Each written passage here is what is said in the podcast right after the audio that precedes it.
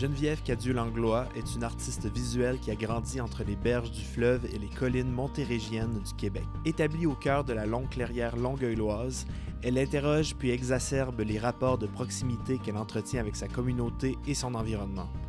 L'enjeu est de rendre visibles ces affects ou tensions ressenties entre les éléments et les individus afin de cultiver un sentiment d'appartenance parfois intimiste, parfois collectif.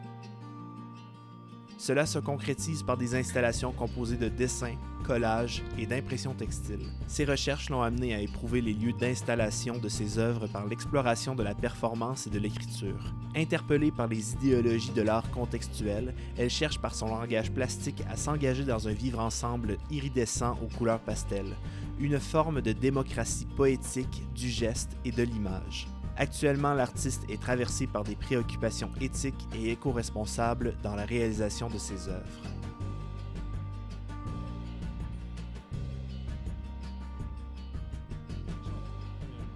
On, merci. on a parqué nos vélos en très timé. C'était c'était quasiment stagé notre affaire euh, tantôt.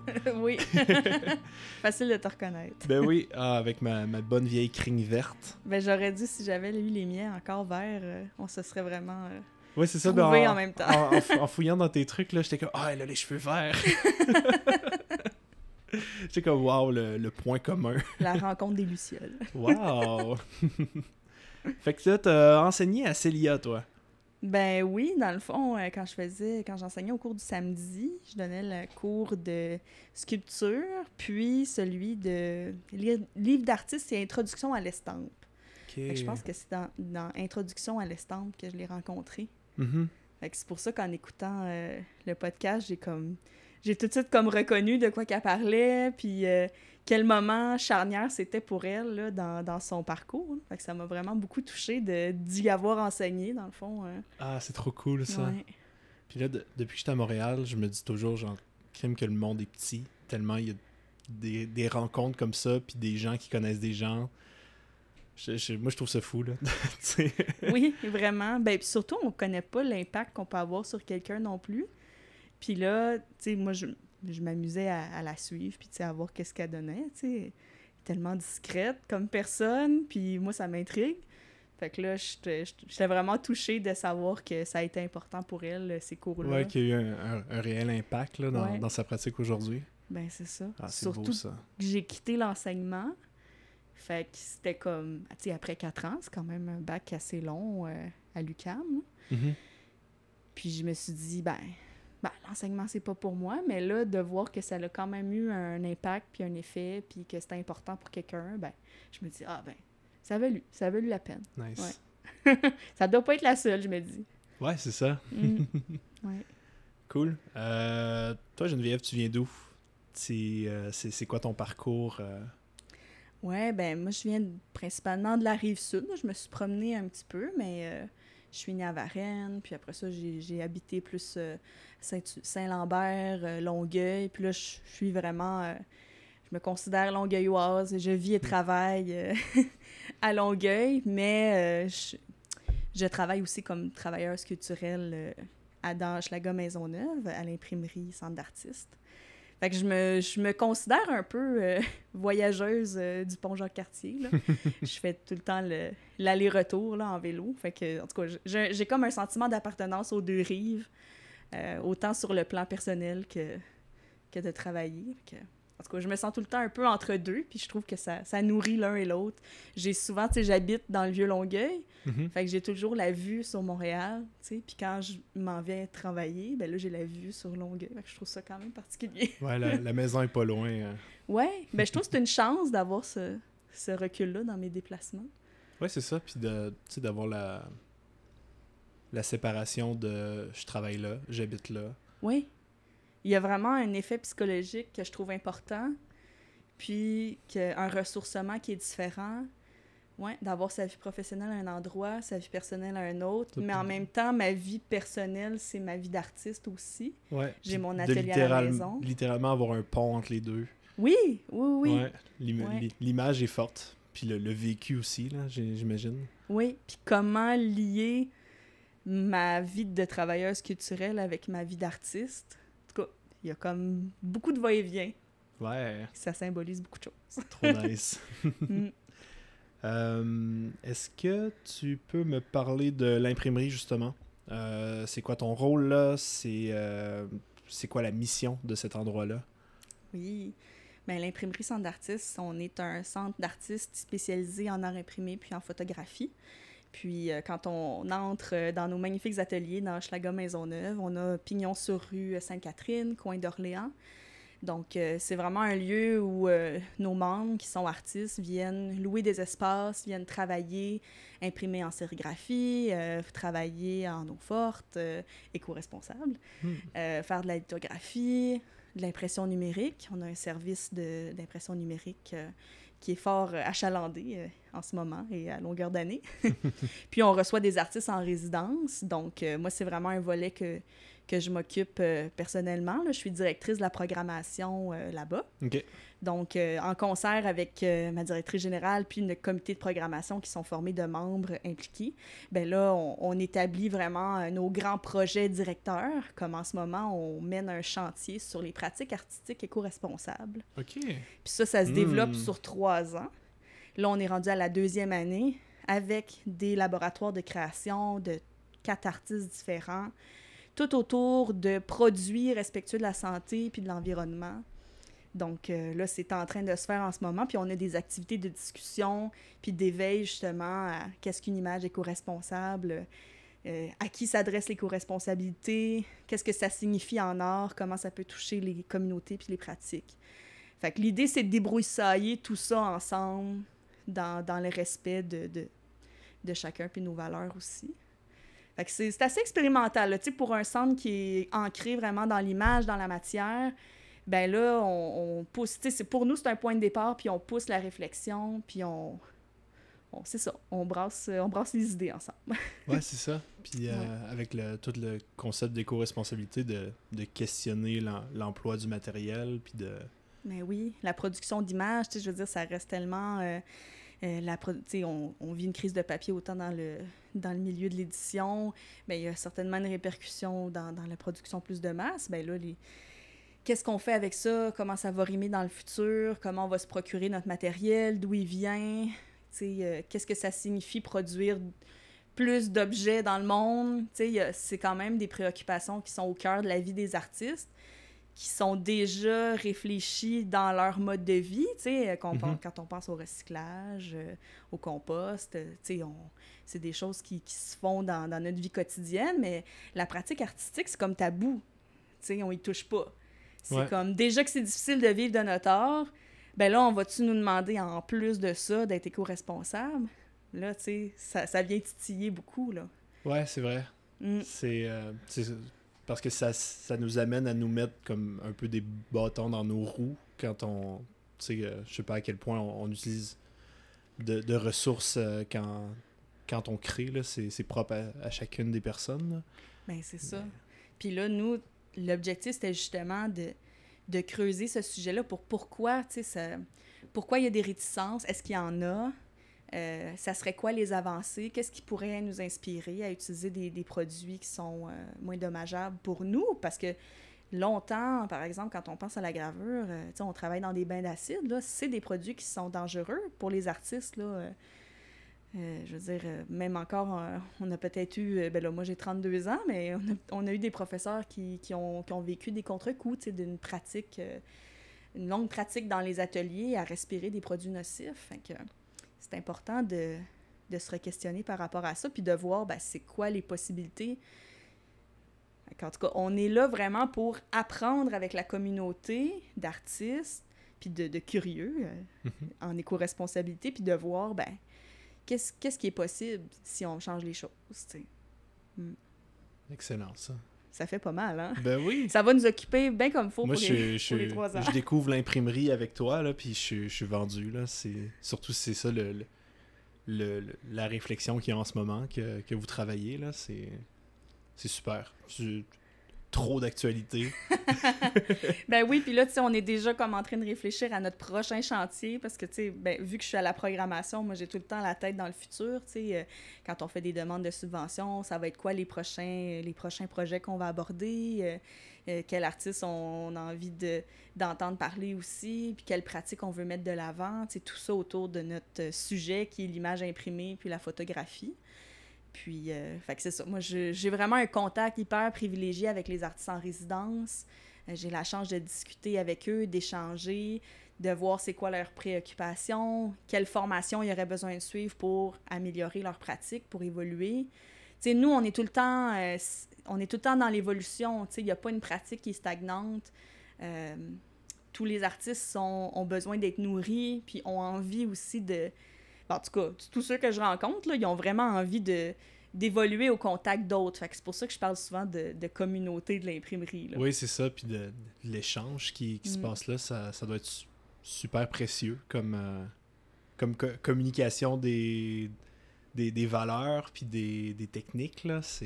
Ah oui, ben c'est pour ça que quand, quand on a un membre qui, qui vient visiter et tout ça, on dit, mais tu sais, ici, tu as, une communauté, tous les employés, c'est des artistes. Euh, nous, on est intéressé à connaître ton projet, on est intéressé à discuter. Euh, les autres membres sont ouverts aussi. Le, le but ici, c'est de venir travailler, mais c'est pas de rester dans, dans, sa bulle, même si, même si tu pourrais aussi dire que moi, je parle pas, puis j'ai mes écouteurs. Ça existe aussi. puis il n'y a pas de problème. Euh, mais si tu as une question, si tu te sens comme mal pris dans ce que tu fais ou si tu hésites, ben, de pas hésiter à aller vers les autres parce qu'on veut pas juger une pratique une œuvre qui est en train de se faire. le but, c'est de. C'est déjà assez difficile comme ça d'être artiste, de faire de l'art. Ben, nous, ce qu'on veut, c'est s'aider ensemble. Ouais. Hmm. Une très belle valeur, ça. C'est pas pire. Hein? Ouais, c'est pas pire, ça. ça... Je me sens, me sens bien, tu sais. Ben oui. ah, j'adore, j'adore. Oui, hein? Ouais, c'est beau tout ça. Tu vas venir? euh, oui, je vais aller faire un tour, ça c'est sûr. Mais je coche ça. ouais, parce qu'avant que je lance l'enregistrement, on parlait justement de sérigraphie. Ben oui, de ta pratique en photo. Ouais, c'est ça. Fait que. Euh, ouais, ça va être mon projet. Euh, yes. De cette année, là. Ben, la prochaine année scolaire qui, qui commence, là. Je t'en manque de cours. J'ai besoin d'apprendre de quoi, là. Ben, c'est ça. Parce que moi aussi, je me, ben, dans le fond, je m'occupe des artistes en résidence, mais je planifie toutes les, les formations aussi. On a 23 mhm. formations par année, des workshops, des démonstrations. Fait qu'on essaye d'en faire le plus possible avec des ressources limitées de centres d'artistes, toujours. Voilà. Mais quand même, euh, il y a beaucoup de potentiel. Cool. Mm. nice. Ben, on parle d'échange puis de, de, de, partage. Euh, justement, toi, dans ta démarche artistique, euh, tu parles beaucoup de partage, d'appartenance, euh, puis des rapports intimes que tu entretiens avec ta communauté. D'où te provient cette curiosité sociétale, si sociétale est un mot? J'ai écrit sociétal tantôt. C'en est un? C'en est un mot qui est parfait. Oui. Sociétaire, sociétal. Je pense que oui. Mais dorénavant, oui. ben, c'est drôle parce que je me suis dit, ça doit être profond. comme Pourquoi j'ai fondamentalement envie de parler de ça? Je pense que c'est parce que je suis enfant unique. Puis, je me suis, tu sais, euh, j'ai une petite famille, tu sais, comme une petite cellule familiale. Euh, mes deux parents sont séparés, mais ils continuent de se côtoyer, ils s'entendent bien. Euh, fait que, tu sais, moi, ma cellule familiale, on est trois, même si j'ai quand même des cousins, cousines, des oncles et des tantes, mais tu sais, j'ai toujours senti que la trinité, c'était comme ma famille. Ouais. Puis on m'a souvent questionné, euh, ah, euh, qu'est-ce que ça te fait? tu sais, t'aurais jamais voulu avoir un petit frère, une soeur, qu'est-ce que ça te fait? Puis j'ai aucune idée de qu'est-ce que ça me ferait d'avoir des frères et sœurs. Puis je suis même pas capable de l'imaginer. Puis ça me manque pas, mais justement, dans mes rapports interpersonnels, d'avoir un sentiment d'appartenance pour un petit groupe, une communauté, c'est toujours quelque chose qui me tient vraiment à cœur. Puis de me sentir exclue, euh, si on me tient dans un silence ou si on veut pas que j'approche, on veut pas que j'aille une information, je me sens complètement comme désemparée. Mm-hmm. Puis c'est comme si de, de travailler sur... Euh, sur c'est quoi un sentiment d'appartenance, comment on le développe, euh, comment on se crée une famille. On dirait que ça, ça, me touche beaucoup. Puis la famille devient large aussi. ça peut être dans un cercle d'amis, ça peut être euh, dans un cercle de, voisinage avec des gens que tu parles à peine, mais que tu salues puis que tu reconnais. Tu sais, juste de, de sentir que tu appartiens à un milieu, je trouve que c'est ouais, c'est comme important pour moi. Puis là, de c'est ça, j'ai l'impression qu'un peu dans, dans chacun de mes projets, ben au final, c'est ça que j'abordais, tu sais. Même si je connaissais pas forcément les gens euh, qui venaient de, de qui, qui, faisaient partie de cette micro-communauté-là. Ouais, ouais. Ouais. Ça, je, je, sympathise et empathise avec toi parce que je suis enfant unique aussi. Ah oui? Ouais, puis je, je ressens un peu ce que, ce que tu as ressenti aussi, que, ce que tu dis là, que la Trinité, c'est moi, mon père, ma mère.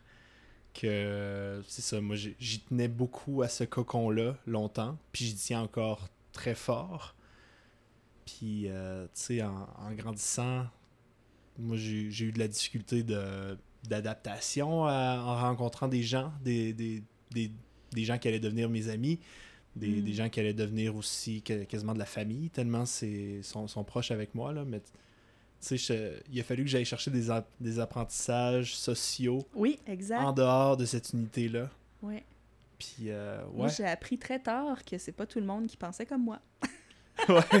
ça a l'air niaiseux, là, dit même. Ça a l'air vraiment prétentieux. Mais, euh, tu sais, c'est que, quelque chose qui s'apprend, tu sais, de confronter les idées. Probablement que si j'avais eu des frères et sœurs, je l'aurais vu plus vite. Mais là, c'est que je me rappelle de, de, de ce moment-là où, ah, tu sais, euh, ça vaut la peine de demander des de poser des questions, d'être observateur parce que c'est normal que la personne n'ait pas la même bagage puis elle ait même pas la même réflexion ou les mêmes valeurs que moi tu sais c'est comme c'est moi qui, qui je les ai développées avec avec mon entourage là tu sais euh, puis il faut qu'on puis en tout cas ça va toujours être la moi je pense que les, les les interactions interpersonnelles, c'est la chose la plus difficile au monde.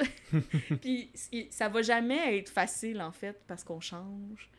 Puis on rencontre toujours des nouvelles personnes. Puis même les personnes qu'on a rencontrées depuis longtemps peuvent changer aussi. Puis tout bouge. Ouais, c'est ça. Puis euh, moi, je suis très influençable par la pensée de, de mes amis, là. Mm. De si je partage mon opinion, puis que j'entends pas le contraire, mais juste une autre façon de voir ce que je viens de partager, là, je vais commencer à tanguer entre les deux. C'est comme prendre en compte plus de possibilités de, de réflexion. Euh. Mm, ben c'est, c'est beau, c'est la nuance. la nuance. oui. Ouais, devenir nuancé. Oui, ben je pense que c'est la quête d'une vie, ça. Dans notre monde qui est ultra polarisé. Là. Ouais. Il devrait avoir des, des, des formations universitaires de comment gérer la nuance et comment l'accepter. Ouais comment euh, avoir un minimum de respect pour l'autre. oui, ben c'est dans la nuance, je pense. ouais, c'est ça. ouais. C'est ça. La, la, grosse raison pourquoi à chaque jour je veux supprimer mon Facebook. oui. À force de voir tout euh, ce qui se passe euh, dans le monde. Là, les... Vraiment. Puis il y a comme. Tu sais, c'est difficile d'être nuancé, puis prendre le temps d'écouter, puis je, je, pense que je le fais à travers euh, ma pratique artistique, mais à travers aussi mon, em mon emploi de travailleur culturel, tu sais.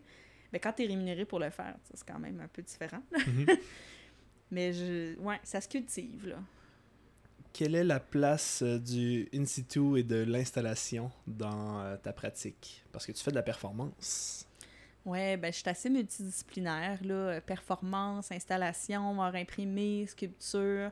J'ai un background en céramique aussi, puis j'ai fait du print par la suite. Euh, je m'intéresse à d'autres choses, de la photographie. je cherche.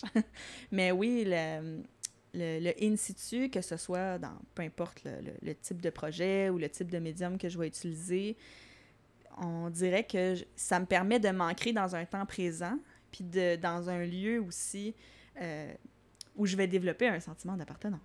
je pense que c'est tout vient de là, puis ça me permet vraiment d'être pertinente aussi dans, dans qu'est-ce que je veux exprimer. Euh, c'est drôle parce que quand je... Tu sais, souvent, j'imagine des projets où je veux pas à l'université. Euh, tu sais, j'ai un, un, bac en art, euh, puis j'ai aussi un bac en enseignement des arts. Puis longtemps, quand je faisais des projets, que ce soit à l'école ou un peu à l'extérieur, je me rendais compte que mes influences venaient des idéologies qui avaient déjà été explorées euh, ben, dans les années 40, 60, 70. Puis là, j'avais l'impression, plus j'avançais, plus je créais, plus je me rapprochais d'un temps présent, tu sais.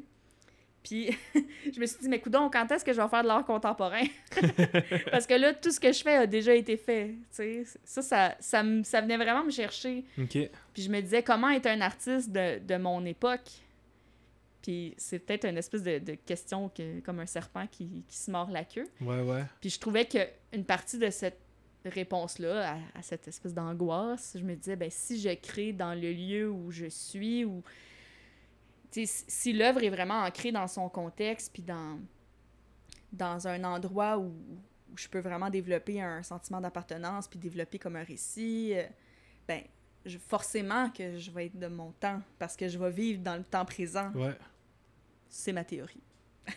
ouais, c'est ça, mais c'est cool de jouer sur la, la présence de l'artiste, puis euh, comme tu dis, d'inclure ton œuvre dans la temporalité. Mm. Oui, ben oui, parce que j'ai souvent aussi eu des projets qui se sont développés aussi avec le, le temps ou que c'est important de laisser vivre en extérieur. Euh, fait que ça, ça, permet de... Là, j'ai un exemple qui me vient en tête, mais euh, j'ai fait le projet Lettre à ma mère, que j'ai travaillé avec euh, le... Voyons, je le dirais pas, c'est Arch euh, pour l'art contemporain. C'est comme okay. un marché de l'art émergent qui a lieu au Square d'Orchester. Puis j'ai participé en 2019 euh, comme artiste de la performance. Puis dans le fond, ce que j'ai ce que j'ai créé, c'est un lieu, dans le fond, où j'allais répondre des lettres à ma mère parce qu'elle, elle m'avait écrit. Elle m'avait écrit euh, sur un an, en fait, plusieurs lettres. Euh, puis je savais qu'elle allait m'envoyer des lettres, en fait. C'était comme, comme connu, mais un coup que je les avais reçues, euh, j'ai comme eu un, un, moment de vertige. Euh, J'avais peur de les ouvrir. Okay. Je me disais, si elle a écrit, ça doit être important et c'est peut-être même grave. tu sais, là, vraiment, il y avait toute une espèce d'auto, euh, je sais pas, de, de, de petite je me, je me, racontais comme un peu une histoire, tu sais, mm -hmm. en me disant que euh, si j'allais peut-être découvrir quelque chose de qui allait pas me plaire, tu sais, ou, ou peut-être que j'étais pas prête à affronter. Mais ça, c'est vraiment moi qui, qui, qui m'emballait parce que un an plus tard, j'ai ouvert ces lettres-là, puis c'était tellement touchant, c'était tellement juste ma mère qui me racontait parfois sa journée, euh, comment elle avait vécu le passage à la retraite. Euh, des fois, c'était des moments très précis. Des fois, c'était des, des, retours dans le temps où elle m'expliquait sa jeunesse. Euh, mm. Où elle me parlait euh, d'une chicane qu'on avait eue, pourquoi qu'elle était déçue, qu'on se parle pas. mais tu sais, vraiment quelque chose d'anodin qui a duré comme quelques jours, mais qui lui avait fait mal, tu sais. Mm -hmm. Puis là, là, quand j'ai lu ça, j'étais super touchée, mais tellement honteuse, là. Je okay. me disais, je suis tellement irrespectueuse de pas lui avoir répondu, puis de, de l'avoir mis de côté pendant un an. Puis je lui mentais presque, tu sais, elle me disait, puis, t'as-tu lu mes lettres? Tu sais, on était en contact, je la voyais à chaque semaine. Puis là, je disais, ben ça s'en vient. Euh, tu sais, ah, oh, j'ai pas le temps. Tu sais, puis là, je sortais toutes sortes d'excuses. Puis là je, me, je, là, je repensais à ça, puis je me disais, mais c'est tellement horrible d'y avoir fait ça. Fait que là, je m'étais dit, ben, pour ce projet-là, je vais m'installer dans le parc pendant quatre jours, pendant toute la durée de l'événement, puis je vais lui répondre. OK. Je me dit, ah, bon, ça c'est bien. Mais là, je me suis dit, comment faire pour que, ça soit vraiment euh, un projet euh, qui puisse être, intéresser le, les gens qui vont circuler euh, et tout ça. Ben, je me suis dit, je vais ouvrir ce projet-là pour que les gens puissent euh, consulter un livre d'artiste. J'avais dessiné ma mère, euh, je l'avais tracé aussi en poème. Okay. C'était un livre en tissu, donc très, très mince et difficile à manipuler, tu sais, ça prend quand même une certaine lenteur. Mm -hmm. Puis là, il ventait aussi, tu sais, c'était à l'extérieur, fait qu'il se il fallait vraiment vouloir prendre le temps de lire le livre pour comme s'absorber euh, dedans puis comme prendre en contexte l'histoire. Okay. Puis ensuite de ça, j'avais un il y avait comme trois bureaux dans le fond, ça c'était un bureau, moi j'étais à un autre bureau pour euh, écrire. Et le troisième bureau ben c'était euh, euh, les gens où ce qui étaient invités à écrire à leur mère, il y avait toute la papeterie dans le bureau, puis ils pouvaient s'ils le sentaient écrire et possiblement poster la lettre. Fait que j'avais laissé tout, j'avais laissé tout le matériel pour poster la lettre. Puis, euh, tu sais, probablement qu'il y en a qui l'ont posté et tout ça, mais je me suis retrouvée, retrouvée avec un bureau rempli de lettres aussi. Il y en a qui étaient cachetées, il y en a qui étaient anonymes, il y en a qui étaient euh, où l'adresse est indiquée avec le timbre. Puis moi, ben, j'en ai posté. Ben oui, ben oui. Tu je me suis dit, il y a une adresse, il y a un timbre. Mais j'ai eu des retours par rapport à ça aussi. Il y a des gens qui pensaient pas que j'allais que, que j'allais poster la lettre. OK. Tu sais, l'import- de se dire, ah, on pense pas tous pareil. Non, c'est ça. ça. Mais tu sais, en tout cas, j'ai eu des, des retours intéressants, puis euh, j'ai discuté justement avec euh, une personne qui, qui me disait, mais euh, tu sais, ma mère m'a recontacté, on se parlait plus depuis ça, puis euh, tu sais, euh, ça m'a vraiment, euh, ça m'a vraiment touchée parce que là, je sentais que j'avais un pouvoir de bouleverser une vie, tu sais. Ben oui, c'est un- ça. Hey, wow. mais est-ce que je voulais ce pouvoir-là? Je... Ça m'a fait remettre en question comme est-ce que, est que je veux pousser leur relationnel jusque-là? Puis est-ce que j'ai les outils pour accompagner euh, une personne qui participe à mon projet, puis que ça a des répercussions concrètes dans sa vie aussi? là? Ouais. C'est beaucoup de questions. C'est beau. Ouais. Ça m'a vraiment viré à l'envers, ce, ce projet-là. Crime. Euh, Ouais. en, en fouillant sur ton portfolio, euh, c'est c'est le projet qui, a- qui a le plus résonné euh, avec moi. Le, le- le contact avec, euh, la, avec, la, sa, avec sa mère, avec le concept de maman, c'est Mm. c'est quelque chose qui me touche beaucoup. Puis euh, là, que tu, que tu m'en parles, là, j'en j'en saisis toute la, la délicatesse, la, la recherche d'un certain pardon. Hmm. Puis là, euh, avec ce- ces, ces répercussions-là que tu, que tu partages, là, je- je- c'est c'est une belle profondeur à, à ce projet-là qui, est- qui est apparu. Puis ce qui est fou, c'est que moi, je me rendais compte en lui écrivant aussi, puis en, en la dessinant, puis en retraçant c'était quoi notre relation, c'est que je suis une personne adulte, puis elle aussi, c'est une personne adulte, puis au-delà de notre lien mère-fille, qui a une certaine hiérarchie, veut, veut pas, tu sais, je veux dire, elle m'a éduquée, c'est certain qu'il y a une façon de me parler, puis moi, j'ai une façon de lui répondre aussi. Mais je me suis rendu compte que je, dev- que je devais, pour comme peut-être aller chercher un certain respect ou une notion de pardon, tu sais, que je devais appre- l'apprendre à, à la connaître comme personne. Puis ça semble un peu anodin, mais ça change toute la perspective que je pouvais avoir sur, cette, sur ma mère. Parce que là, ça, je la vois plus dans sa vulnérabilité, dans son histoire de vie. Euh, tu sais, je- on dirait que je me, je, je lui sens vraiment, je me sens vraiment plus reconnaissante envers elle depuis que je la prends en compte comme personne, Ouais. au lieu de juste la voir comme statut de mère, tu sais, qui est quand même important. Wow. Mais c'est un travail de tous les jours. On se voit à chaque semaine, puis, tu sais, ça... Je veux dire, reste que... tu sais, comme tout bon parent, je veux dire, des fois, c'est pas toujours évident de discuter, puis on a besoin de, de bien se comprendre, puis là, on se remet en... Tu sais, on se challenge toujours un peu, hein, tu sais. Mhm. Puis euh, vo- vois-tu cette performance-là comme étant comme un cap de... Il y a eu un avant cette performance-là vis-à-vis ta mère, puis il y a eu un après cette performance-là? Ma mère est pas facile à lire. Elle m'a dit que ça l'avait touchée. Elle m'a dit, ce qu'elle m'a dit, c'était que ce qui l'avait, ce qui l'avait la- le plus surpris, c'était tous les gens qui avaient écrit des lettres euh, après avoir lu, après avoir pris en compte l'œuvre, puis après avoir euh, pris en compte les lettres qu'elle m'avait laissées. Les lettres n'étaient pas présentes, mais le livre en parlait un peu, puis la description de l'œuvre. Puis ça, ça l'avait vraiment surprise à quel point les gens pouvaient adhérer à son histoire. Puis ça, je pense que ça l'avait rendu vraiment fière. Ouais. Ouais, La fierté. ouais. Des, ben, importante, tu sais, aussi. euh, Ouais. soutenue, peut-être, à quelque part. euh. Hmm. Nice. Ouais, elle est très discrète, ma maman. Oui. On la salue. Oui? Euh, Peux-tu me parler de ton projet Effacer la distance, le poids bleu des arcs-en-ciel? Ben ça, c'est venu après, euh, en 2020. Parce que là, c'était en 2019, Lettre à ma mère.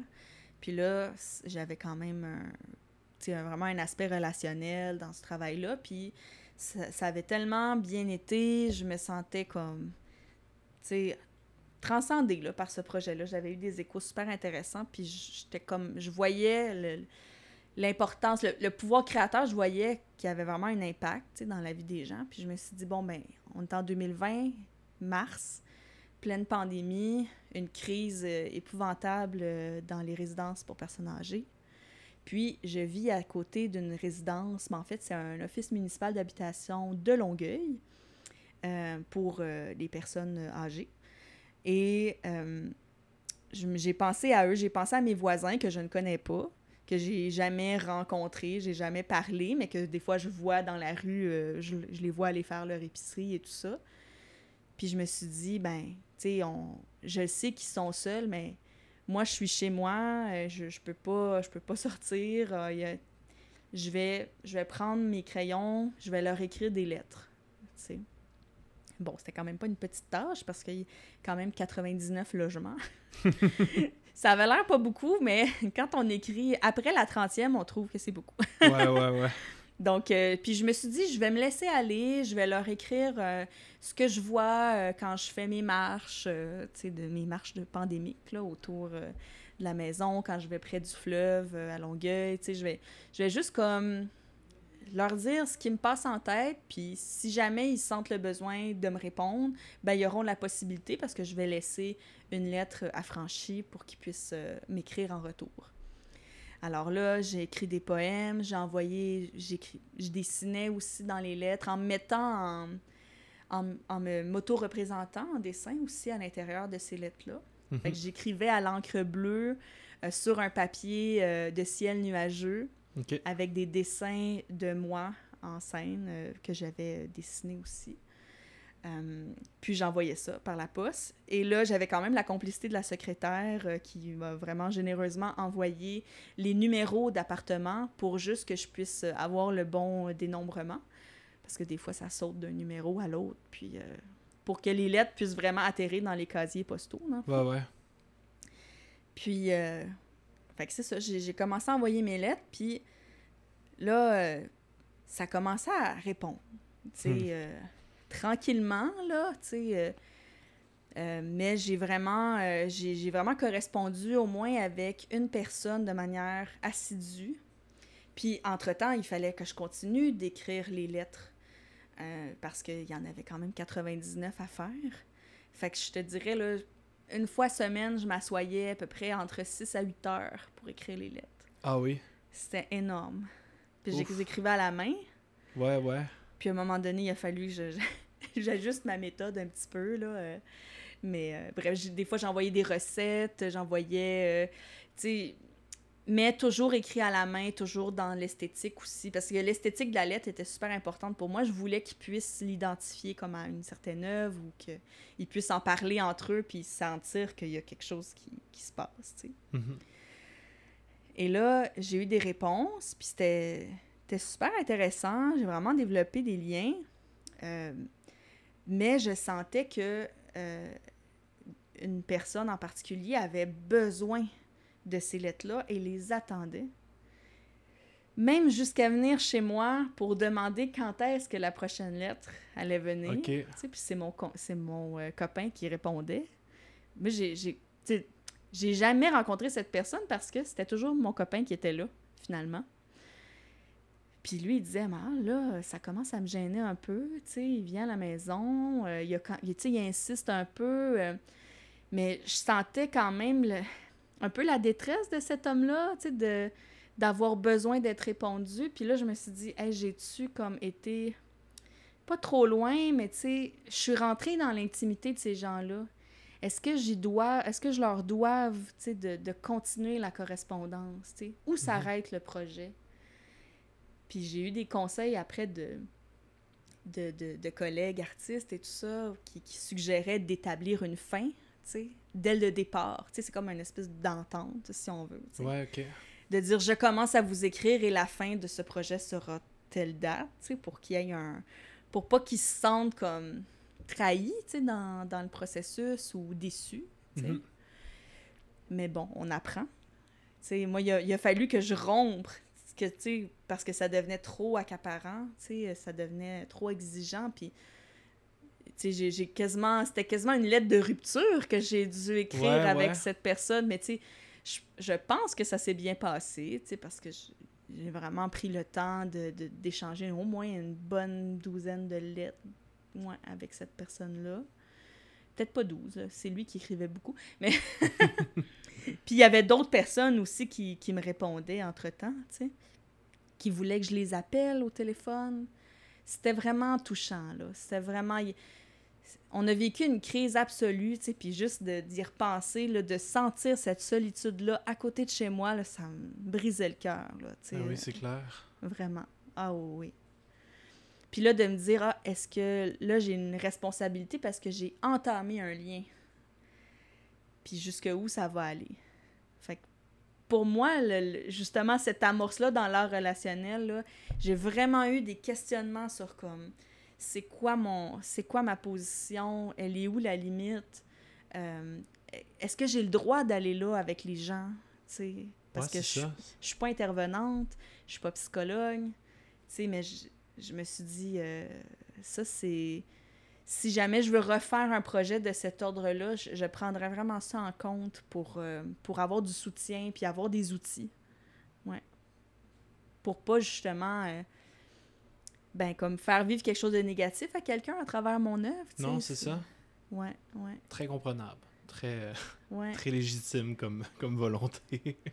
Ben, c'est fou de, de voir à quel point euh, les, les artistes, on a, un, un- on a un impact dans la vie des gens, puis c'est peut-être juste pas toujours très évident, mais que. Mm.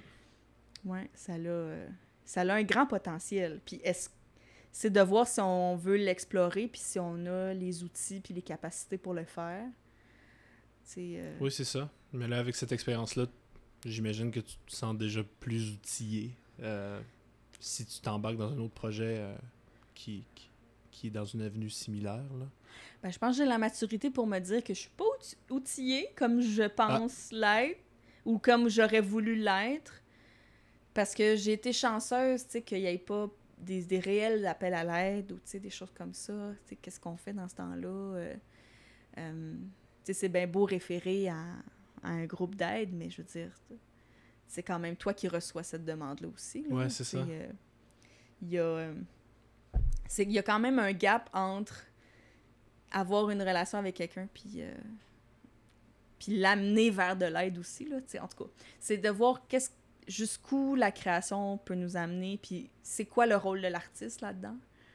C'est ça, ça ça me Ouais, si je m'embarque dans quelque chose c'est ça. Pour le moment, tu vois, la pandémie a fait en sorte que ça m'a tellement troublée que euh, je me suis dit, je pense que j'ai envie de me concentrer sur euh, mon univers à moi, puis de peut-être pas retourner vers l'interaction avec d'autres gens, sais, parce que je faisais beaucoup participer euh, les gens dans mon travail et tout ça. Ouais, ouais.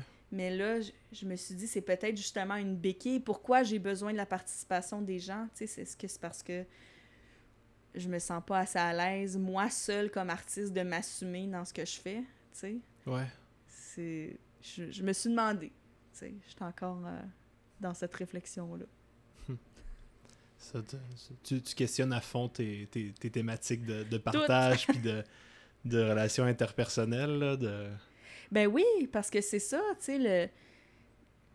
Parce que tu veux pas être égoïste dans qu'est-ce que tu proposes. Je trouve que c'est pour ça, quand je, quand je parle du sentiment d'appartenance, puis de cultiver ma communauté, puis de, de, de, vraiment comme explorer euh, les, les liens avec les autres que je peux entretenir, tu sais. Il y a aussi une question de respect envers les personnes autour, puis de pas les utiliser, tu sais, là-dedans. Euh, puis c'est pour ça que dans, dans les œuvres participatives, ben ça, c'est vraiment un questionnement qui me revient souvent. Euh, avant toute chose, je pense que c'est important d'être assez solide, soit comme artiste avec soi-même, puis avec sa démarche, avant de d'aller chercher les autres. Puis en tout cas, j'avais peut-être besoin d'un retour, moi seule comme artiste, qui je suis, qu'est-ce que j'ai envie de faire, avant de retourner vers les collaborations puis la participation. Je dors pas beaucoup, hein? Wow. Hey. Puis, tu sais, ça fait en sorte que ces réflexions-là, ça te fait beaucoup attendre dans, dans le processus créatif. Tu sais, j'ai des œuvres qui sont sur pause depuis comme 5-6 mois, puis que, que j'avance progressivement parce que là, je, tu sais, je remets en question beaucoup de choses, tu sais. Puis je me, suis- je, me, je me suis dit à un moment donné, mais là, à force de me poser euh, 300 000 questions, est-ce que, euh, est-ce que je suis toujours artiste, puis est-ce que je suis toujours en train de créer? Parce que là, j'ai l'impression de stagner. Ouais. Puis je, puis je pense que j'ai trouvé ma réponse dernièrement, là, euh, dans, dans un voyage euh, pour le travail en Norvège cet été. Ok. Tu sais, j'ai j'ai l'impression que tous ces questionnements-là sont, sont ultra légitimes, puis c'est ça qui fait euh, qui me fait m'auto-réfléchir sur ma démarche. Puis, tu sais, quand je voulais justement me concentrer sur moi, qu'est-ce que je fais seule comme artiste, ben c'est... J'ai le droit d'être une artiste en, en attente de création aussi, ou qui réfléchit à l'œuvre qu'elle va faire, ou qui, ou qui fait une œuvre qui est pas... euh, qui va sortir juste dans six mois. Tu sais, il y a comme on n'a pas toujours besoin de rendre public ce qu'on fait non plus, tu sais. Dans l'univers qu'on vit, c'est pas toujours évident de, de, de s'en affranchir. là. Non, c'est ça. Mm. Euh, je, je crois que j'en ai jasé. Je sais pas si j'en ai jasé avec euh, JP sur le podcast ou euh, en personne avec lui. Mais tu sais, à cause des médias sociaux, à cause de tous les outils de partage qu'on a, de aussitôt qu'on a une percée créative, de vouloir la partager aux gens. Mais tu sais, c'est- juste des, des petits allumes-feu, là. Oui. Ah, ça, cette, cette section-là du, du podcast, ça m'a vraiment, euh, vraiment interpellée parce que c'est comme un. On se sent obligé de partager qu'est-ce qui. Qu'est-ce qu'on fait, qu'est-ce l'accomplissement qu'on a eu, tu sais, euh, voilà, je vous prouve que j'ai fait de l'art, tu sais, puis en tout cas, c'était un peu ça qui exprimait. Exact. Wow, ouais, c'est exactement ça, la- la phrase. Ouais. Puis c'est malsain, j'ai rien à prouver à personne, là. Non, c'est ça. Puis, tu sais, euh, si tu gardes tous tes allumes-feu euh, pour toi, tu sais, t'as le pouvoir de, de créer un incendie là, avec ça. Ah, c'est bien dit. Au moment qui me sera opportun aussi. Je pense qu'on peut, on peut se choisir. euh, Puis que ça va. Moi, j'ai l'impression des fois que tout le temps partager ce que je fais, c'est comme si je fais plus rien parce que là, euh, je, je veux dire, je suis pas en train de le créer, là. Je suis juste en train de le partager. Ouais, c'est ça. Puis, euh, ça, ça fige aussi la- tes petites créations quand, quand tu partages. On dirait que ça, ça, ça lui donne une finalité. Ah, vrai. de tu peux plus vraiment la prendre puis la, la modifier parce que tu l'as présenté aux gens comme, comme étant un- une finalité. Hmm. Ah, c'est certain que ça l'habite beaucoup d'artistes aussi de voir ça de cette façon-là. Ouais. Parce que c'est- comme ça le double tranchant. Autant que tu peux montrer ton processus de création, puis de montrer l'œuvre en évolution, autant que si tu captes pas du début à la fin le processus, ben tu as juste comme un fragment, puis pour l'autre qui regarde ce que tu fais, ben il voit juste ça comme une finalité, une image. Ah, c'est l'œuvre qu'il a fait. Mais toi, tu sais, mais il y a tout un processus avant et après que- qui aurait été nécessaire de voir aussi. C'est peut-être... euh, ouais c'est c'est certainement le défaut des, des réseaux sociaux, tu sais. Euh, Ouais. Contrairement à un site web où tu peux comme voir plus d'informations, un fil, euh, tu sais, La évolutif, crème de la crème. Mais là, c'est trop long à aller voir un site web, on fait plus ça. non, c'est ça. Ah, c'est. euh, je, tra- je travaille à mon cégep comme euh, technicien remplaçant au comptoir photo. Puis un des, de mes anciens professeurs qui parlait que le temps d'attention, tu sais, dans le temps que YouTube était populaire, euh, puis que ça commençait un peu, c'était comme une à deux minutes, le temps d'attention. C'est beaucoup? C'est beaucoup, c'est vraiment, c'est vraiment énorme. Là. Tandis qu'aujourd'hui, avec euh, Instagram, TikTok, surtout à cause de TikTok, c'est rendu 2 à 5 secondes mon dieu. le temps d'attention. Ah, c'est terrible. C'est dans ce 2 à 5 secondes-là qu'il faut avoir l'attention des, du, du public que tu, que tu souhaites cibler. Ouais. Ouais, c'est un gros pari, hein. C'est un gros pari, puis c'est sûr et certain que ça, ça a changé d'une certaine façon notre, notre manière de créer. notre manière de voir, notre- de porter un regard sur nos, nos, nos propres œuvres. Mm. Ben oui. C'est un, c'est un peu effrayant, là. Absolument. Puis j'aime, je me rends compte de plus en plus que j'aime beaucoup les projets où, euh, si tu t'es pas attardé, ou si t'as pas fait le tour complètement de la sculpture ou de l'œuvre, ben t'as pas trouvé l'élément dans la pièce qui fait comme, qui change toute la proposition. C'est comme la récompense pour, quel, un, pour un, un visiteur, une visiteuse attentive, tu qui va trouver comme le, la, je sais pas, la, la petite surprise d'avoir été attentive à ce qu'on à ce qu'on fait, puis d'avoir pris le temps de, de lire un cartel ou de, ou de juste avoir lu le livre d'artiste au complet, tu sais. Ouais. C'est... Ouais, j'apprécie ça de plus en plus parce que c'est comme... On passe tellement vite devant C'est ça. tout. De, de, de récompenser la, la curiosité des gens. Oui, d'une ouais. certaine façon. Puis de aussi de, de montrer notre gratitude, de d'avoir eu toute cette attention-là. De... ouais. Parce que tu sais que quand on crée, là, moi pour ma part, c'est souvent des pour répondre à des questions que je, je trouve pas j'ai de la misère à trouver mes réponses. C'est en, en, faisant quelque chose que là je vais pouvoir comme trouver une certaine paix avec ça. Puis euh, tu sais, partager cette vulnérabilité-là avec les gens, c'est c'est quelque chose d'important, c'est quelque chose de- d'effrayant, puis de, de, de se, se sentir vu et écouté via ça, puis de connecter aussi avec les gens, c'est Ah, c'est c'est fou ce qu'un ce- que quand, quand, on, quand on œuvre en, en art, c'est ça, ça, ça peut apporter là, c'est Oui, puis je pense que de, de se laisser plus dans... Ouais, la vulnérabilité, c'est vraiment tout un contrat, là, de, de se dire, OK, je vais-tu dans cette zone-là? Qu'est-ce que je montre? Qu'est-ce que je découvre? Euh, Je pense que c'est un questionnement d'une vie aussi, parce que, nous-mêmes, on... En, en maturant, avec nos expériences de vie, on, on se découvre aussi des, des nouveaux, euh, peut-être tabous, on change nos façons de penser, Tout évolue tellement que il faut aussi que notre pratique artistique évolue avec ça, évolue avec qui on est, évolue avec le contexte dans lequel on vit. Des fois, ça se fait tout seul, mais des fois, non. Des fois, il faut Mm. se remettre en question. Parce que ça se peut qu'un artiste travaille euh, 25 ans puis fasse toujours la même affaire depuis 25 ans. C'est pas que c'est pas correct, mais je sais que c'est pas ce que je veux pour moi. Ok. Tu sais.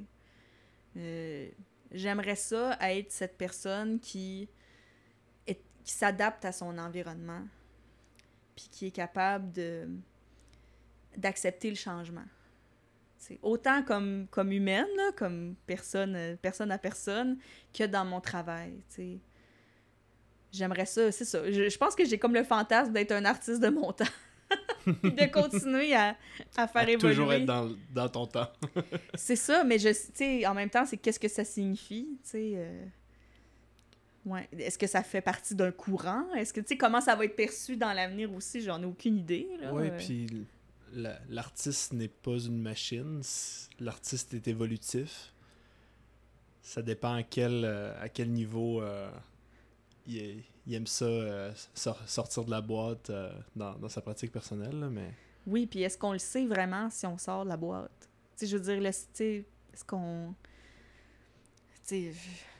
Est-ce que les artistes qui ont marqué l'histoire de l'art le savaient vraiment quand ils l'ont fait, ou c'est plus le regard après occidental qui a déterminé, ah oui, tel artiste est le Ouais, marqueur. euh. tu sais, on, on peut pas... euh, je sais que je vais pas gérer ça, là.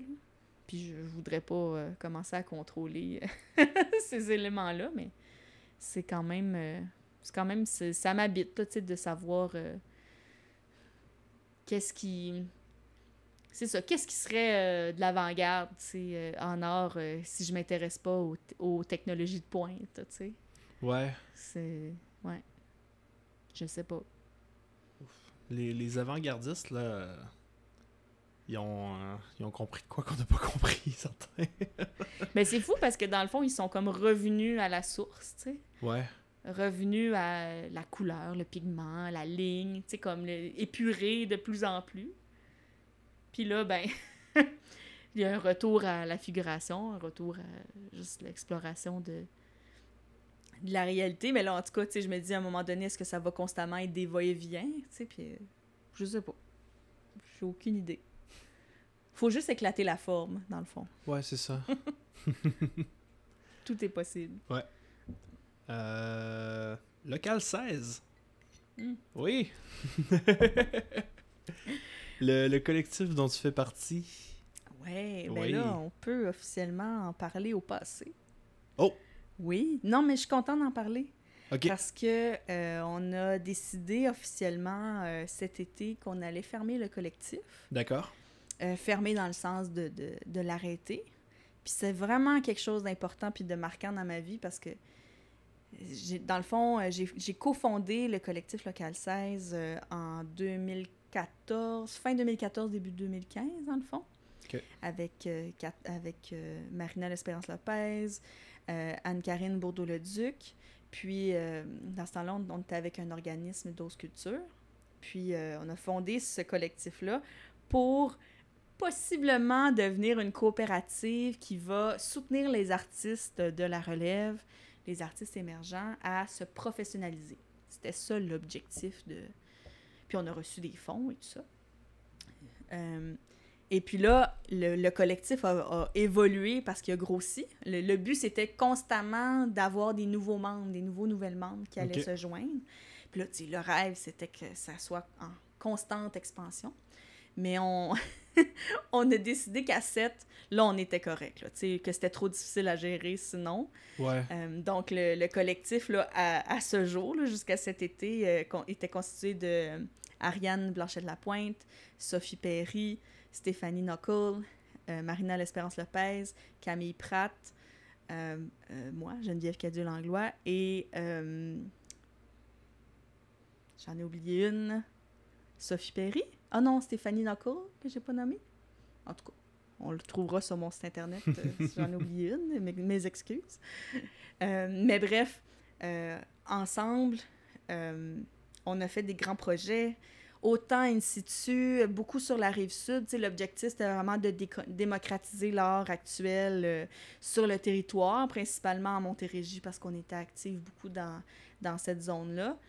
Puis c'était de confronter toutes nos pratiques qui étaient super diversifiées. Euh, Marina fait de la céramique, euh, Camille était en peinture, euh, Anne-Karine faisait beaucoup du print puis de l'installation, euh, puis de la sculpture. Euh, tu sais, moi, j'étais un peu dans, dans toutes sortes de médiums. Sophie Perry, qui, qui est maintenant vraiment plus dans la, dans la bureautique, mais bureautique, dis, le robotique, Robotique. pardon.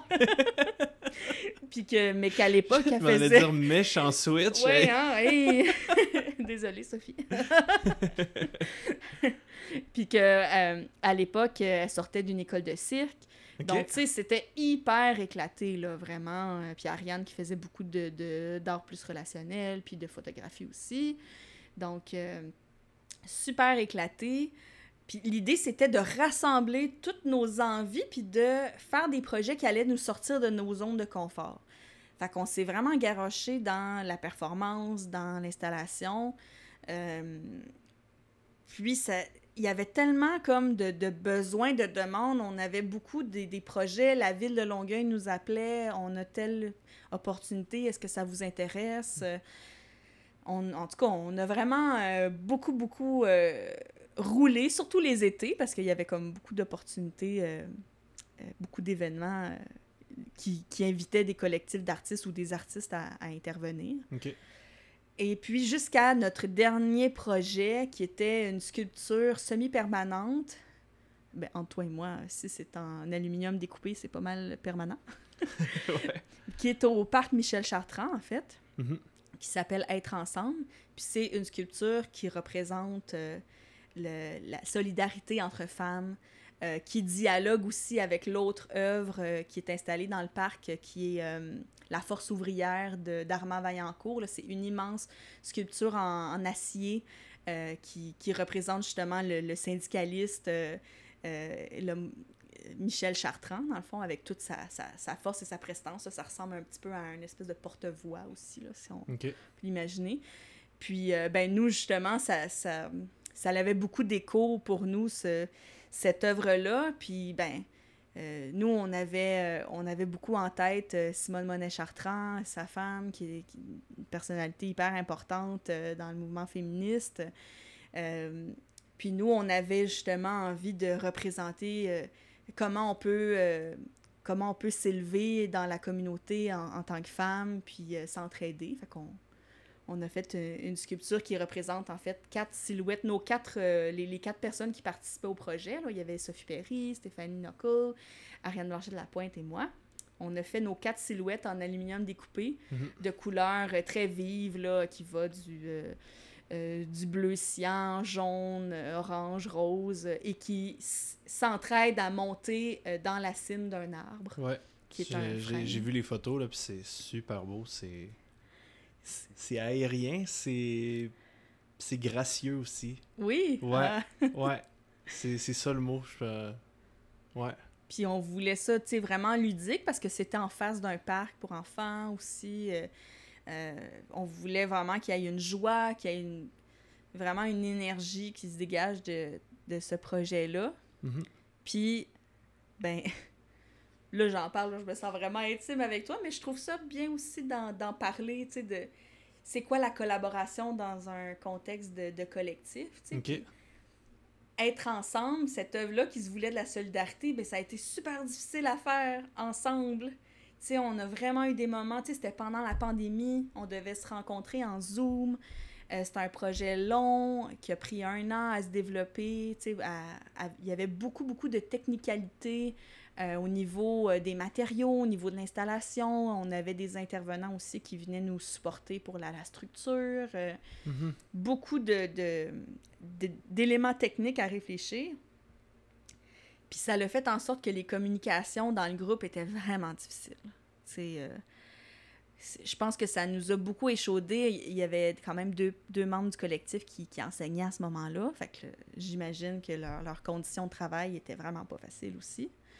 Euh, c'est euh, même chose dans le milieu culturel, c'était vraiment, ça allait vraiment pas bien. Euh, tu sais, il y avait comme beaucoup d'éléments qui faisaient en sorte que les, les, les liens sociaux, les liens d'amitié, tu sais, comme avaient tendance à s'effriter aussi. Ouais, ouais. tu sais.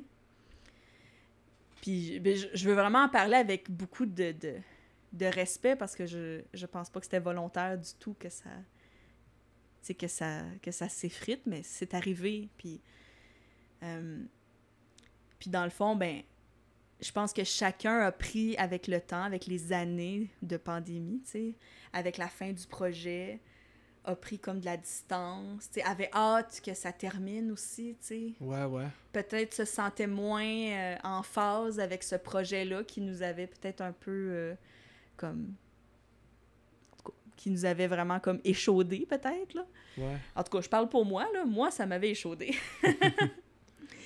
Puis euh, ensuite de ça, ben là est venue cet été la décision de ben si on tant qu'à avoir des silences comme ça puis qu'on sente que le qu'on sente qu'on n'est plus aussi soudé qu'avant, puis qu'on n'a plus autant de réunions qu'avant, ben peut-être que c'est la fin aussi. Puis ben d'un commun accord, euh, ça a été décidé que ben on- qu'on pouvait qu'on pouvait terminer, qu'on pouvait fermer euh, notre collaboration sans nécessairement rompre euh, les liens d'amitié ou quoi que ce soit, mais juste dire que ça, ça, ça l'a existé, on, est, on en est fiers, mais que Mm. ça, ça, ça a le droit d'arrêter là.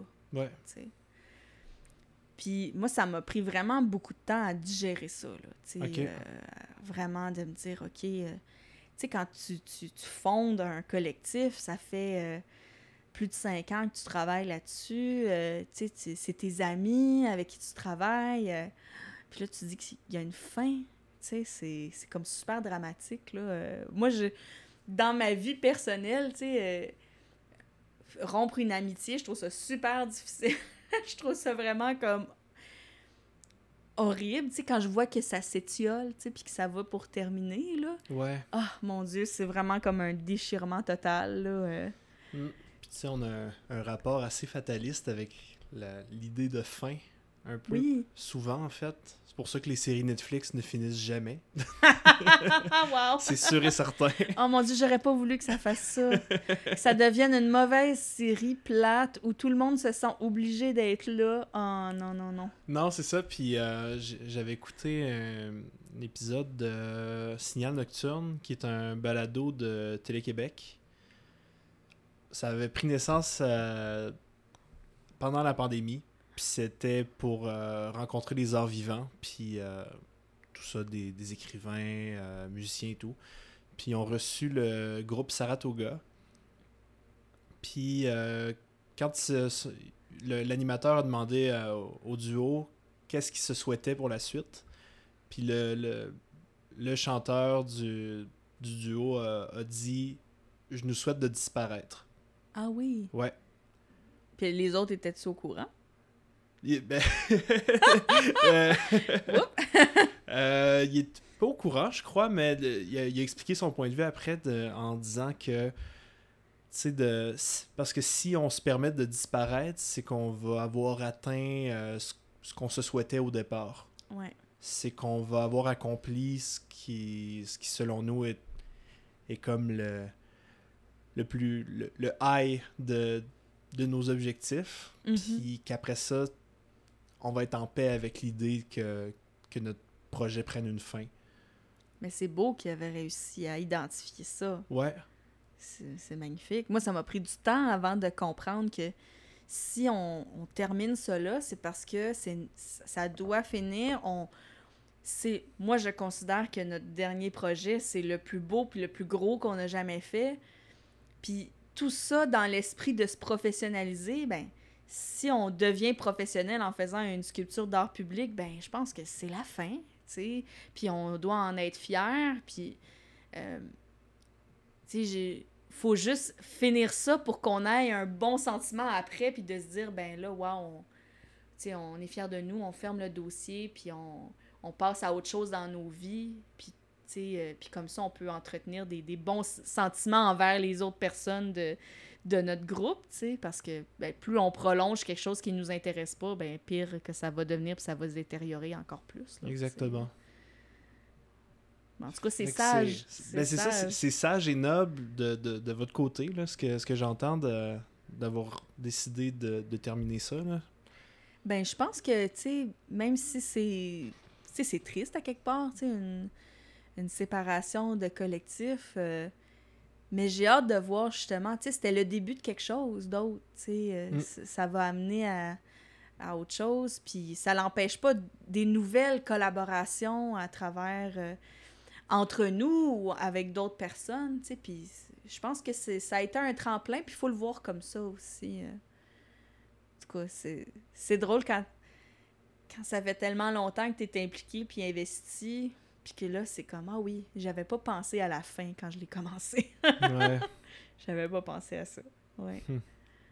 Mais c'est beau. Fait que là, c'est comme. Ouais, c'était comme en juillet, dans le fond, qu'on a terminé. Ok. Ouais, c'est tout récent. Tout frais. Ouais. Oh, ouais. C'est... En tout cas, tous ceux, je sais pas s'il y a des membres de collectif qui vont nous écouter, mais puis qui traversent des, ces réflexions-là, mais c'est quelque chose qu'on parle jamais. Euh, Il y a BGL qui s'est séparé, un, groupe d'artistes euh, euh, assez connus en art contemporain, qui font beaucoup de sculptures, qui étaient présents à la Biennale de Venise il y a quelques années. Mais tu sais, en tout cas, peut-être qu'il y a eu des articles qui se, sont écrits par rapport à leur séparation, mais j'aurais été curieuse de savoir comment que, ça s'est passé aussi. C'est des... Quand c'est une carrière, c'est c'est quand même différent. Ouais. Euh, Nous, on est jeunes, là. eux, ils sont quand même avancés dans leur, euh, dans leur parcours. Qu'est-ce que ça représente, là, euh, se séparer? hein? Plein d'autres questionnements. C'est ça. Ouf. Je suis de même. Ouais, c'est ça. Ouais. Écoute, des projets pour la suite. Euh, Ouais. Qu'est-ce qui s'en vient de ton côté? Euh? Ben là, j'ai eu la chance euh, de. J'ai eu la chance d'accompagner des artistes en résidence euh, cet été, en juin dernier. Euh, pour une semaine, j'étais partie les rejoindre en Norvège. Eux, euh, c'est Marc-Claude Gendron, Jocelyne Thibault, puis Caroline Ariane Bergeron. C'est des artistes qui ont été sélectionnés par l'imprimerie pour euh, faire une résidence euh, à Primaink en Norvège. Hmm. Et là, j'ai eu l'occasion d'aller les rejoindre pour euh, documenter leur travail, le partager sur les réseaux sociaux, rencontrer les acteurs culturels euh, de l'endroit. On était complètement au nord de la Norvège, à Tromsø. C'est la ville la plus septentrionale de la Norvège, euh, super active culturellement, mais vraiment tout petite. Hmm. Puis euh, sur, comme un peu comme l'île de Montréal un peu parce que c'est vraiment une île. Puis euh, c'est ça, fait que j'ai j'ai pu les accompagner puis on a euh, visité ensemble un festival. Euh, en tout cas, c'était vraiment une expérience incroyable. On a rencontré clair, plein de gens. J'ai vraiment adoré mon expérience. Je me sentais comme... En tout cas, c'est une artiste, c'est Jocelyne qui nous disait ça. Elle disait « Oh, c'était comme notre agente, c'était tellement le fun.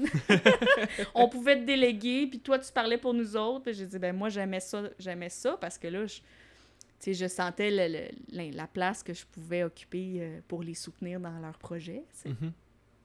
Bref, fait quand j'ai été en Norvège, euh, j'ai pris cette semaine-là qui était très intensive avec les artistes. Puis euh, après ça, j'ai pris mes vacances là-bas pour, euh, pour vraiment découvrir le, pays. Puis ce qui m'a complètement comme foudroyé, c'est la non-hiérarchisation des domaines artistiques. Par exemple, l'artisanat, le design, l'art contemporain, il n'y a pas... il n'y a pas de domaine qui, est- qui est moins considéré qu'un autre. Ok. Tu sais, euh, comme ici en Amérique, euh, ben, l'artisanat est souvent euh, relégué au rencard. Tu sais, c'est comme, ah, ben là, c'est de l'artisanat, c'est pas de l'art contemporain. Tu sais, on... C'est comme... C'est comme... Ça re- C'est comme si on avait besoin de redonner les lettres de noblesse. Tandis que là-bas, leur, la place de l'artisanat est toujours mise en valeur, puis est toujours considérée, puis on, euh, on, on comprend l'importance que ça a dans, dans l'art contemporain et dans le design, parce que tout ça est vraiment lié. Ouais, ouais. Le design graphique là-bas est super important. Hmm. Donc, en tout cas, moi, ça, ça m'avait vraiment marqué, puis je me suis, puis je voyais euh, dans les musées, dans les institutions, qu'il y avait tellement de pratiques artistiques diversifiées, euh, autant euh, plus artisanales, comme le tressage de tapis, euh, comme, en tout cas, des, pratiques euh, sami, là, les, euh, les communautés autochtones euh, norvégiennes. J'ai trouvé qu'il y avait vraiment euh, une, belle, une belle harmonisation de toutes ces pratiques-là, puis ils se valaient toutes. Puis ça m'a beaucoup décomplexé par rapport à ce que je faisais, parce que j'ai commencé récemment à faire du papier marbré, euh, qui est en fait, euh, ça s'appelle de l'ébru ou du suminagashi. C'est euh, de la, c'est dans le fond, tu déposes des gouttes d'encre sur une eau qui est gélifiée, soit avec de l'algue. Fait que ça fait comme un bassin d'eau un peu où l'eau devient un petit peu plus lourde que le- la peinture que tu déposes dessus. Puis c'est des encres que je fabrique moi-même. Puis tu déposes ça en gouttes et tu réussis à créer des motifs euh, de différentes formes. Là. Il existe des, des, des patterns et tout ça. Puis ensuite de ça, tu déposes un papier euh, et tu soulèves le papier, puis là, l'encre va s'être transposée sur les papiers. Fait que ça fait des, des effets de marbrure, là, souvent. Donc, j'ai commencé à faire ces, ces impressions-là, puis à faire des découpages, puis des collages avec euh, ces papiers-là. Puis, je, je savais pas trop où je m'en allais avec ça, là, tu sais, euh, je- je- comme c'est considéré comme de l'artisanat, que c'est beaucoup lié à la reliure puis aux livres d'artistes, ben, on dirait que je- j'accordais pas beaucoup d'im- d'importance à ce que je faisais, même si ça me plaisait beaucoup. Mais là, j'ai l'impression que depuis que j'ai vu ailleurs comment l'artisanat est considéré, ben, ouais. j'ai l'impression de donner beaucoup plus d'importance puis de me dire non, mais tu sais, j'ai le droit de, de travailler des collages qui sont plus formels, qui où, euh, le- où les questionnements sont beaucoup plus à propos des couleurs, à propos de la profondeur, à propos de, des textures. Je- ça n'a pas besoin toujours d'être euh, intellectualisé d'un premier coup ou d'avoir euh, toute une théorie à coller sur un, projet pour qu'il soit euh, intéressant puis pertinent. tu sais. Fait que je laisse beaucoup plus mon côté intuitif aller à travers ça. Puis là, j'ai développé des, euh, des grands panneaux euh, très colorés avec les couleurs du ciel un peu qui me rappellent euh, la Norvège puis qui me rappellent les grands espaces. Puis là, c'est des, des- ça fait un peu comme des objets qui flottent euh, dans ces espaces picturales-là. Fait que je me suis comme un peu plus lancée dans le 2D. euh, si on peut appeler ça de la peinture, ben ça sera de la peinture collage. Ouais. ouais, ouais. Fait que c'est pour ça que là, j'ai un peu plus mis de côté la, la pratique collaborative, participative, pour me recentrer vers un, un univers intérieur euh, coloré euh, qui, qui me fait penser vraiment aux, aux espaces que j'ai visités, puis euh, aux textures qui nous, en, qui nous entourent, textures de la nature, mais vraiment dans, dans mon imaginaire. Là, je ferme les yeux, je vois des couleurs, je vois des montagnes. C'est les montagnes de la Norvège qui, qui m'inspirent encore. Là. Hmm. C'est que ça va être ça, mon futur euh, pour la Oui. suite. euh, ouais. Exploration, puis euh, pas de pression. Ouais, j'ai le droit. T'as le droit. Ouais, Ouais. ça me tente, ça. Ouais. Le, le, le- la se, de- se mettre de la pression sur les épaules, là, c'est c'est fini, ça. C'est c'est cancel. Non, c'est ça.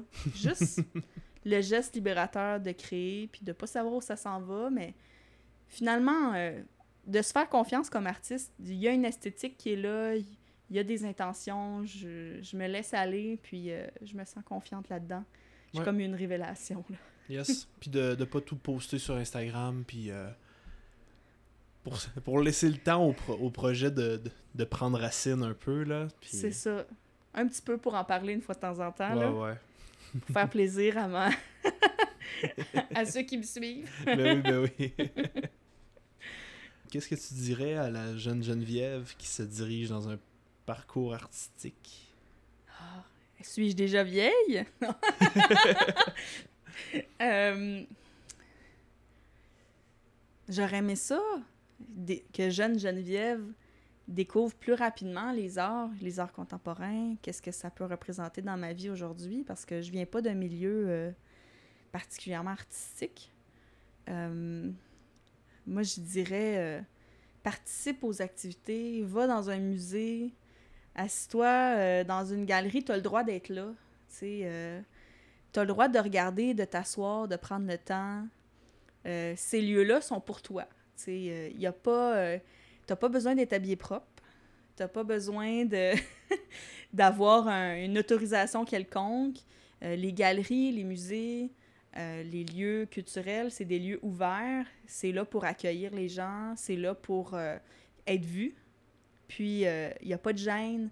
Tu arrives avec ton bagage, avec ce que tu penses, avec tes interprétations, puis euh, ça, euh, ce- que tu vois, comment tu l'interprètes, ça a une valeur, tu sais.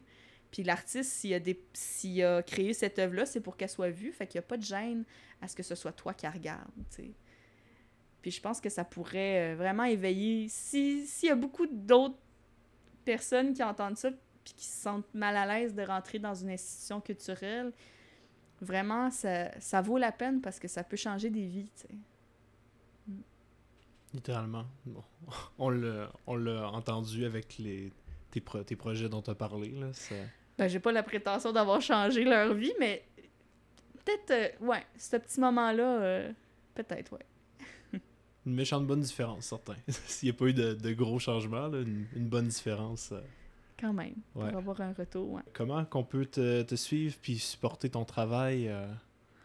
Ouais, ben, euh, s'il y a des membres du jury du Conseil des arts et lettres du Québec et du Conseil des arts du Canada, ainsi que du Conseil des arts de Longueuil, on va les mentionner, ben, le- c'est c'est sûr qu'on est toujours dans la rédaction de demandes de bourse puis de, de demandes en tout genre.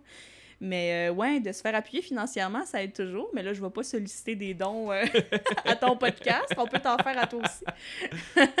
non, mais euh, je pense de, de- d'aller voir ce que je fais sur mon Instagram, euh, Cadieux Langlois, Cadieux Langlois, puis mon site web cadieuxlanglois.com. C'est possible d'aller voir mes différents projets, puis de voir l'évolution aussi.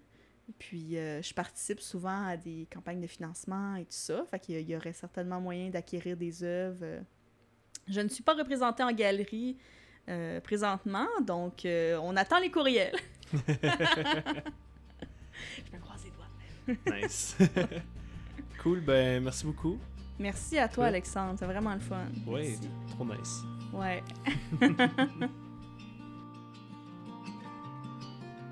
Pour rester au courant des prochaines discussions, suivez-nous sur Instagram. Vous pourrez y trouver les liens vers les différentes plateformes d'écoute, ainsi qu'un lien vers le serveur Discord pour discuter du podcast avec d'autres auditeurs. Merci pour votre écoute et à très bientôt.